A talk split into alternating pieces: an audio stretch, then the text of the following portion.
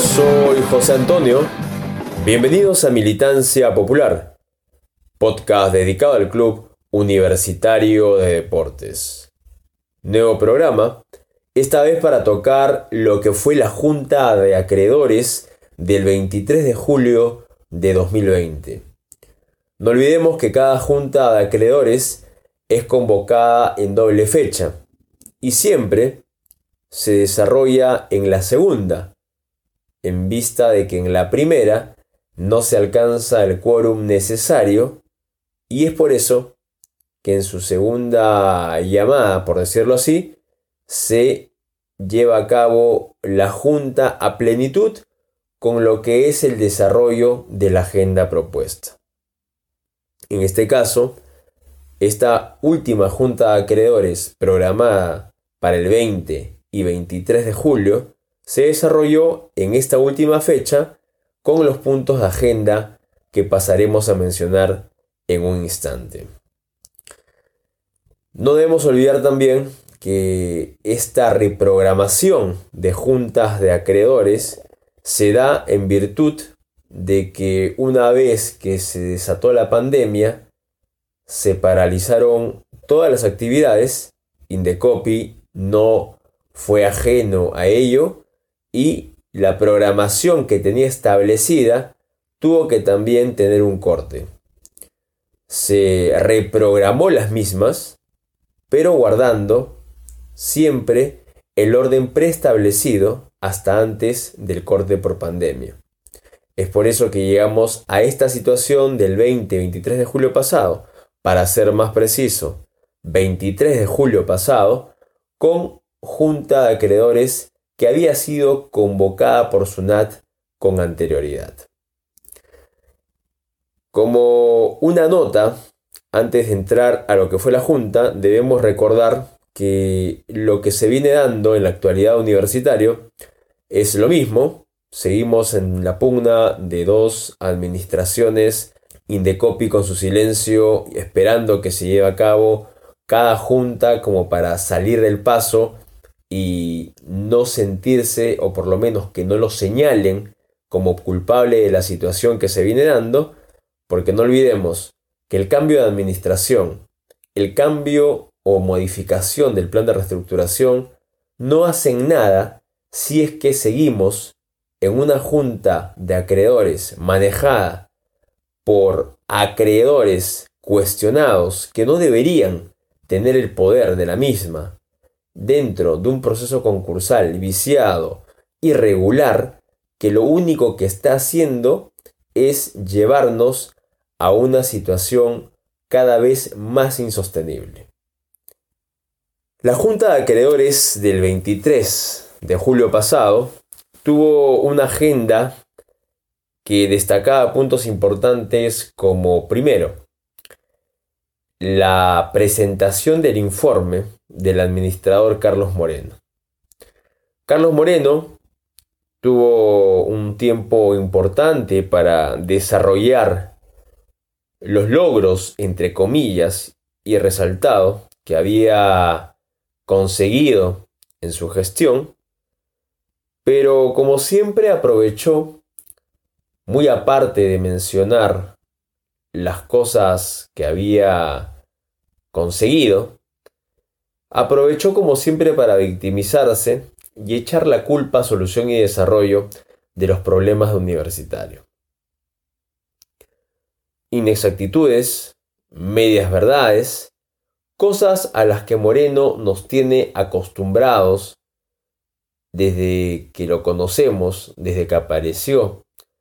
en la vida universitaria. Carlos Moreno acusa a los hermanos Leguía de situaciones en las que él ha pecado de la misma forma. Situaciones como por ejemplo los gastos excesivos que estarían contemplados en una auditoría o informe, como lo llamaron finalmente, y que José Gamarra, en el segundo punto, que trataremos, explayaré en eso, se encargó de bloquear para que no se exponga a la Junta y al público. Carlos Moreno olvida que en las acusaciones que le hace a los hermanos Leguía, con toda razón por lo que son los Leguía, olvida que él también hizo lo mismo. Olvida que él no entregó las sedes de universitario, que se atrincheró en las sedes del club, haciendo jugar dos partidos a puertas cerradas el año pasado, que no quiso entregar las redes de universitario, que no recapacitó que las cosas que venía haciendo no le causaban daño de repente a la otra administración, sino universitario. Cada situación que él ha hecho en el plano administrativo, en el plano concursal en su momento y en el plano judicial solamente han sido de perjuicio para universitario. Pero cada vez que él tiene una oportunidad, lo único que hace es victimizarse y echarle la culpa a los otros, como si eso de repente lo librara de la culpa que tiene, y lo más importante, como si eso fuera a quitarle a universitario el peso del perjuicio que estas dos administraciones y sobre todo Moreno vienen haciéndole en todo este tiempo al club. En el segundo punto de la agenda venía lo que era la presentación del informe económico financiero a la administración de Carlos Moreno, primero como persona jurídica y luego como persona natural. No olvidemos que Carlos Moreno cuando ingresa a universitario entra como representante de consultoría de finanzas corporativas y luego como persona natural bajo su nombre. Esta apreciación, este informe que debió ser expuesto y que traía cosas bastante interesantes para ser analizadas, para ser expuestas, como por ejemplo el hecho de que Carlos Moreno realizó gastos bastante significativos, millonarios, y que debiera justificar, o por ejemplo, el hecho de que dejó una deuda corriente de más de 43 millones de soles, son situaciones que no deberían dejarse pasar. Al parecer, José Gamarra, enterado de esto, lo primero que hizo fue ver la opción de bloquear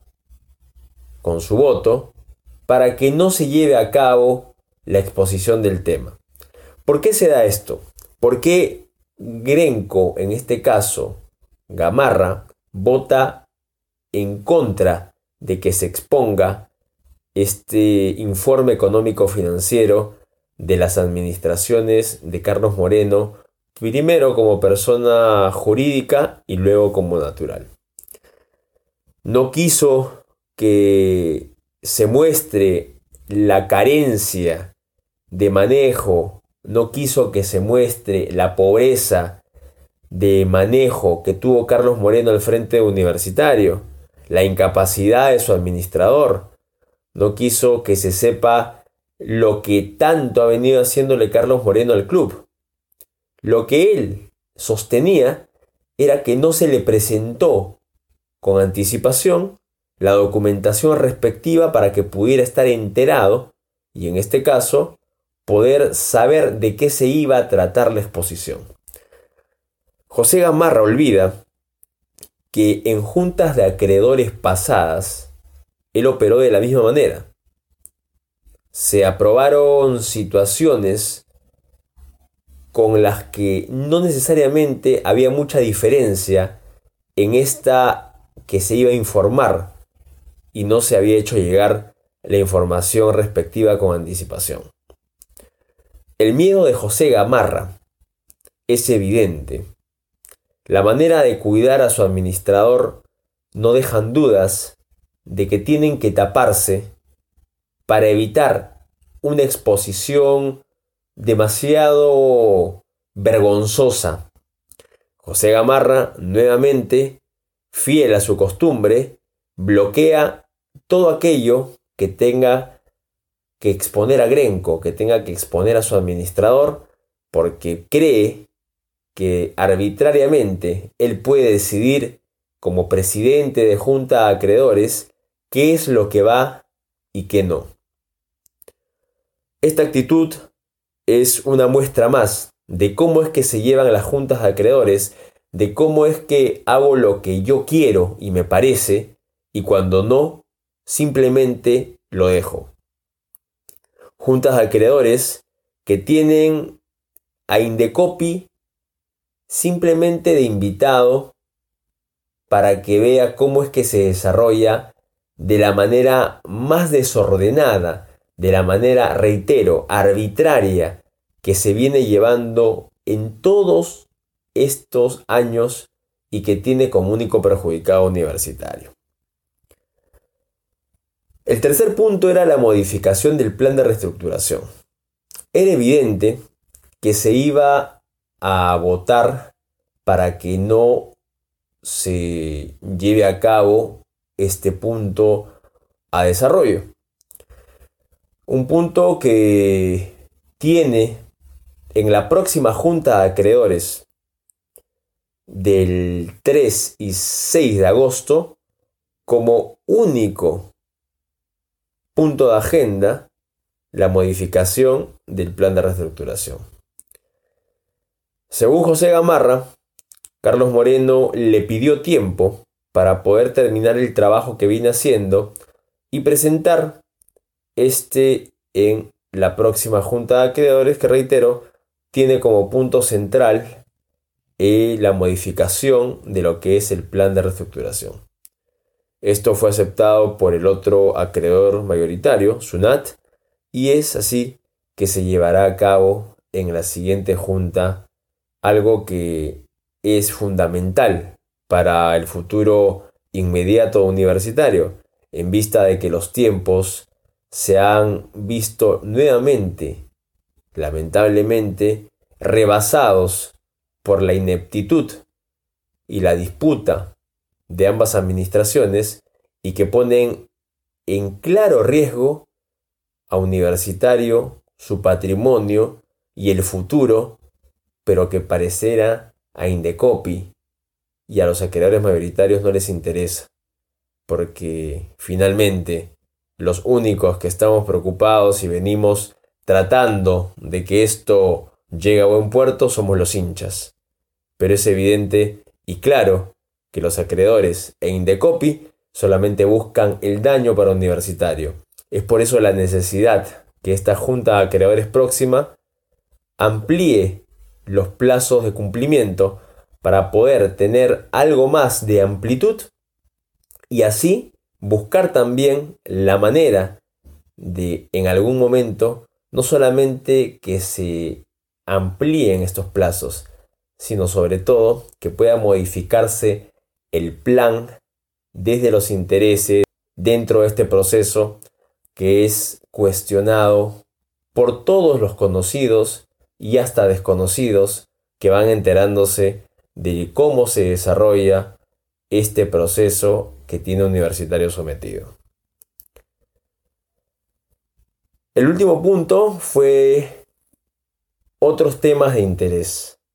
Esos otros temas de interés, como siempre, lo único que hacen es darle la oportunidad de recreo a los acreedores para lanzarse puyazos, para sacarse la lengua unos a otros, como si fuera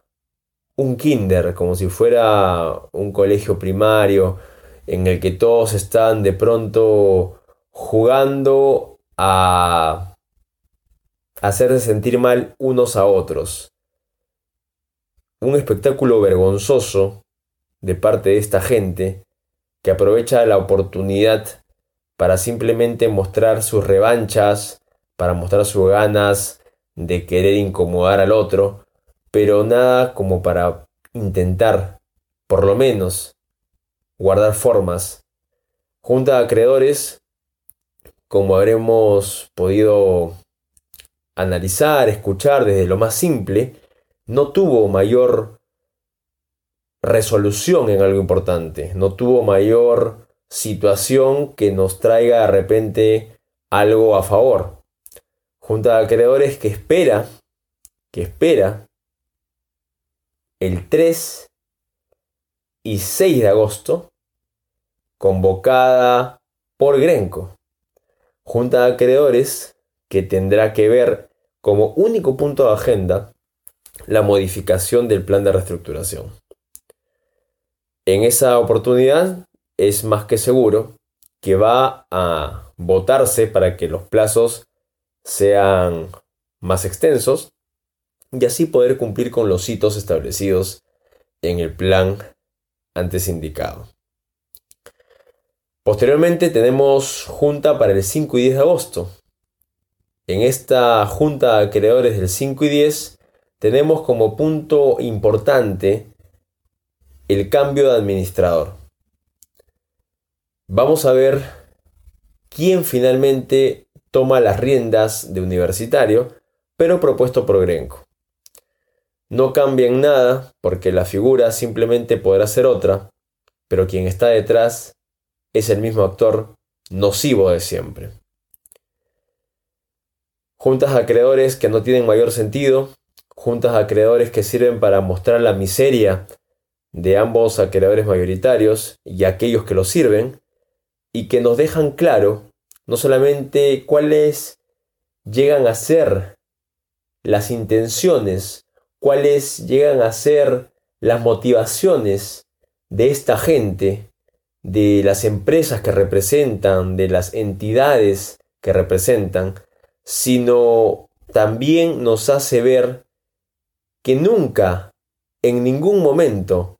estuvieron por universitario, por más que algunos pudieron creerlo, por más que algunos no solamente lo creen, sino impulsan esa idea sabiendo que no es así, siendo parte de la traición más grande que se le viene dando actualmente a universitario. Hinchas de la U que apoyan a Grenco, hinchas de la U que apoyan a Sunat, son parte de la historia más oscura de la U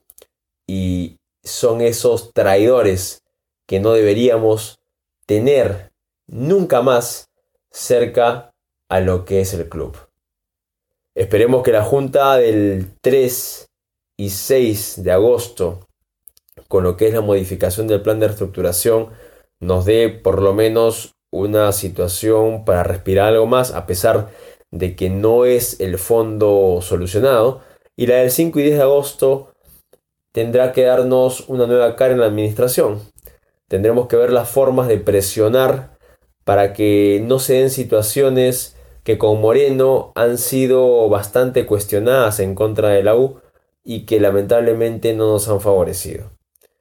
Sigamos atentos, sigamos buscando las formas, sigamos sumando y aprovechando cada espacio para dar nuestra voz, para poder expresar lo que sentimos y no dejar solo a universitario, que finalmente es lo que venimos buscando. Nos volvemos a encontrar para el aniversario del club, el 7 de agosto, con un nuevo programa, con una nueva edición, celebrando los 96 años del Club Universitario de Deportes. Un abrazo para todos, para todas, y nos encontramos en unos días y dale